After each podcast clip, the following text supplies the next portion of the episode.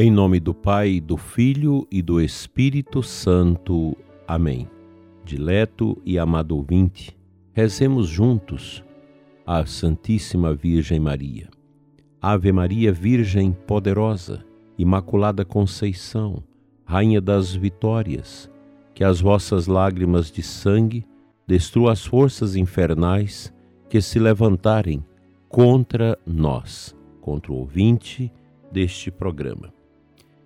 Hoje, sábado, nós meditamos dentro desta quaresma maravilhosa a palavra de incentivo de Santo Afonso Maria de Ligório para que temos presente na nossa meditação deste sábado a segunda dor de Maria Santíssima, a fuga para o Egito. Santo Afonso nos ensina nesta manhã o seguinte: como a serva que ferida pela flecha, onde vai leva a sua dor, trazendo sempre consigo a flecha que a feriu. Assim a Divina Mãe, depois da profecia de São Simeão, levava sempre consigo a sua dor, o contínuo presságio da paixão de seu filho. E aquela profecia começou a realizar-se cedo quando Maria e José tiveram que fugir para o Egito a fim de salvar seu filho de Herodes. Levanta-te, toma o menino e sua mãe e foge para o Egito. Exclama São João Crisóstomo. Quanta tristeza o coração de Maria não deve ter sentido ao ouvir a intimação do duro exílio. Ó Deus, disse então Maria suspirando, como contempla o bem-aventurado Alberto Magno. Deve, pois, fugir dos homens aquele que veio para salvar os homens? Cada um pode considerar o quanto padeceu a Santíssima Virgem naquela viagem. A estrada, conforme descrito por São Boaventura, era áspera, desconhecida, cheia de bosques, pouco frequentada e, sobretudo, muito extensa, de modo que a viagem durou ao menos 30 dias. Era inverno, por isso tiveram que enfrentar a neve, chuvas e ventos, seguindo por trilhas sinuosas e cheias de lama, sem ter quem os guiasse ou servisse. Àquela altura, Maria tinha 15 anos e era uma donzela delicada, não acostumada a viagens do tipo. Que dó não deveria causar a visão daquela virgenzinha com o menino Jesus nos braços e acompanhada somente de São José. Pergunta São Boaventura: De que se alimentavam? Onde passavam as noites? E de que outra coisa podiam alimentar senão de um pedaço de pão duro trazido por São José ou mendigado? Onde dormiam, especialmente no vasto deserto pelo qual deviam passar, senão sobre a terra dura ou relento, expostos ao perigo de ladrões ou feras que abundam no Egito? Oh, quem os visse sem dúvida os teria tomado por três pobres mendigos errantes. Santo Anselmo é de opinião que os santos peregrinos habitaram a cidade Heliópolis.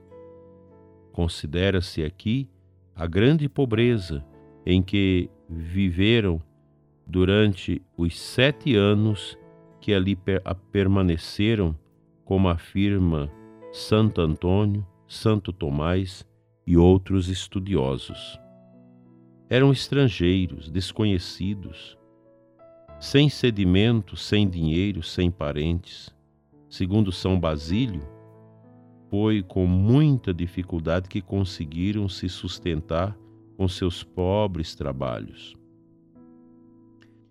Escreve Landolfo de Saxônia, e que isso seja dito para a consolação dos pobres, que Maria se achava em tão grande pobreza que algumas vezes não tinha sequer um pouco de pão para dar a Jesus, que chorava pressionado pela fome.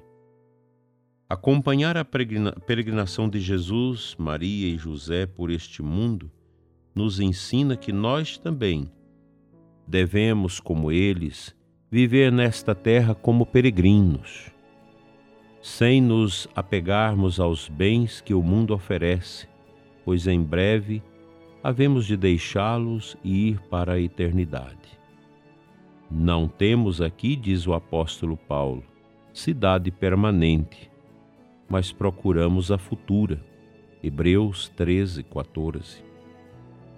Ensina-nos também abraçarmos a cru, as cruzes, pois neste mundo não se pode viver sem elas. A bem-aventurada Verônica de Benasco, agustiniana, foi levada em espírito a acompanhar Maria com o menino Jesus na viagem ao Egito, ao fim da qual lhe disse a Divina Mãe: Filha, acabas de ver o que padecemos até chegar a este país. Saiba, pois, que ninguém recebe graças sem padecer. Quem quiser amenizar o sofrimento do exílio terreno, deve, a exemplo de São José, carregar Jesus e Maria no coração. Toma o menino e sua mãe. Aqueles que, movidos pelo amor, carregam no coração este filho e esta mãe, veem todas as suas penas se tornarem leves, até doces e estimáveis. Amemo-los, pois, e consolemos a Maria acolhendo seu filho dentro de nossos corações. Mensagem tão bonita, tão linda para nós nesta manhã de sábado toda esta dor de Maria e São José, nesta longa e árida viagem ao Egito como fuga de Herodes, representa para nós o itinerário da peregrinação dos católicos sobre este mundo. Católicos verdadeiros. Que tem muitos católicos que não são católicos. Tem o nome de católico, às vezes vai à igreja, mas não é porque concorda com tudo que não presta neste mundo, é a favor de ideologia de gênero, é a favor de aborto, é a favor de, de viver uma vida superficial, de trazer o mundo para dentro da igreja, são afeitos a uma igreja mundana, com tantas coisas medonhas. Isso não é católico. É impressionante como as pessoas nos nossos tempos já não pensam mais nas coisas sérias relativas à nossa salvação eterna. Gente que não pensa mais na eternidade, que não acredita mais na vida eterna, na salvação das almas. Aliás, até essa palavra almas, ela é muito recriminada pelos teólogos dos nossos tempos por tantas pessoas que nesses tempos ensinam tantas bobagens e tanto relativismo no coração da nossa amada igreja. Eu creio, prezado ouvinte, que nós não podemos nos envergonhar da nossa fé. Não podemos voltar atrás naquilo que é a natureza firme, objetiva da nossa fé.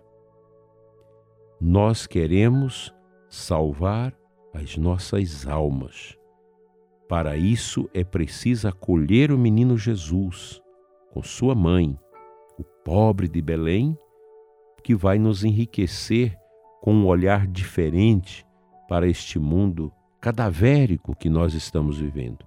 Mundo cheio de injustiças, mundo que quer tirar a liberdade de todo, de, das pessoas, sistemas, regimes nefastos e nefandos que vão se implantando mundo afora, inclusive aqui, e que querem nada mais, nada menos tirar a liberdade das pessoas e fazer com que as pessoas sejam como se fosse uma manada de animais, ao bel prazer desses que querem mandar e governar, que querem implantar nova ordem, que querem implantar governo único, controle, etc.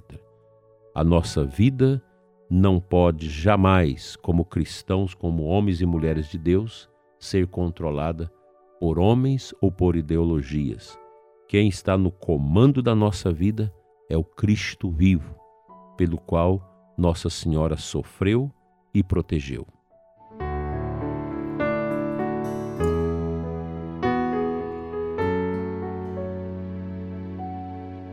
O Santo Evangelho de hoje termina com um versículo perfeito da, dos lábios de Jesus, Mateus 5, 48. Portanto, sede perfeitos como vosso Pai Celeste é perfeito. É um imperativo que Jesus retoma lá do livro de Levítico para nos exortar à santidade, à perfeição, à justiça. É o que Deus quer de nós, com toda a propriedade, com toda a força, com todo o seu desejo de que nós sejamos homens e mulheres cheias, cheios do Espírito Santo, para que nós possamos ser perfeitos. Para se alcançar essa perfeição, é preciso que nós sejamos homens e mulheres libertos de todos os apegos neste mundo apegos ideológicos, apegos a essas pautas identitárias, a tudo aquilo que contrasta tremendamente com o Evangelho de Jesus. Nossa perfeição, a nossa santidade está nesta acolhida do Cristo pobre, casto e obediente. Se nós queremos ter uma verdadeira devoção a Nossa Senhora, viver a nossa consagração a ela com intensidade, é preciso acolher o Cristo completo, não pelos meios, não pela metade, mas o Cristo todo. É preciso acolhê-lo todo. Que Nossa Senhora interceda por mim, por você, pela nossa Santa Igreja, pelo Papa, pelos bispos, pelos sacerdotes para que esta tormenta de apostasia e de tantas bobagens que acontecem nos nossos dias dentro da nossa igreja possa esse tempo passar. Nós não podemos configurar com esse mundo. O mundo está dividido e a igreja também, porque nós não estamos realmente trazendo Jesus para o centro de nossas vidas.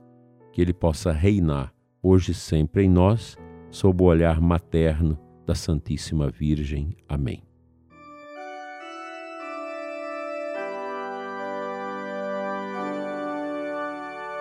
Pai de bondade, Deus de amor, abençoa o coração, a vida do ouvinte deste programa. Nós somos peregrinos, Senhor, e queremos conformar nossa vida, nossa vontade à tua, e não a este mundo passageiro e pequeno. Enche-nos, Senhor, com teu divino Espírito.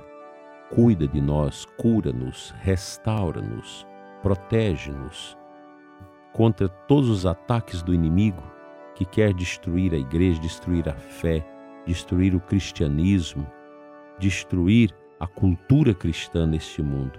Livra-nos, Senhor, desses males deste século que tanto mal faz às almas que peregrinam para ti. Amém. Pela intercessão da bem-aventurada Virgem Maria, seja abençoado seu dia hoje e sempre. Em nome do Pai, do Filho e do Espírito Santo. Amém. Fique em paz. Abençoado final de semana para você.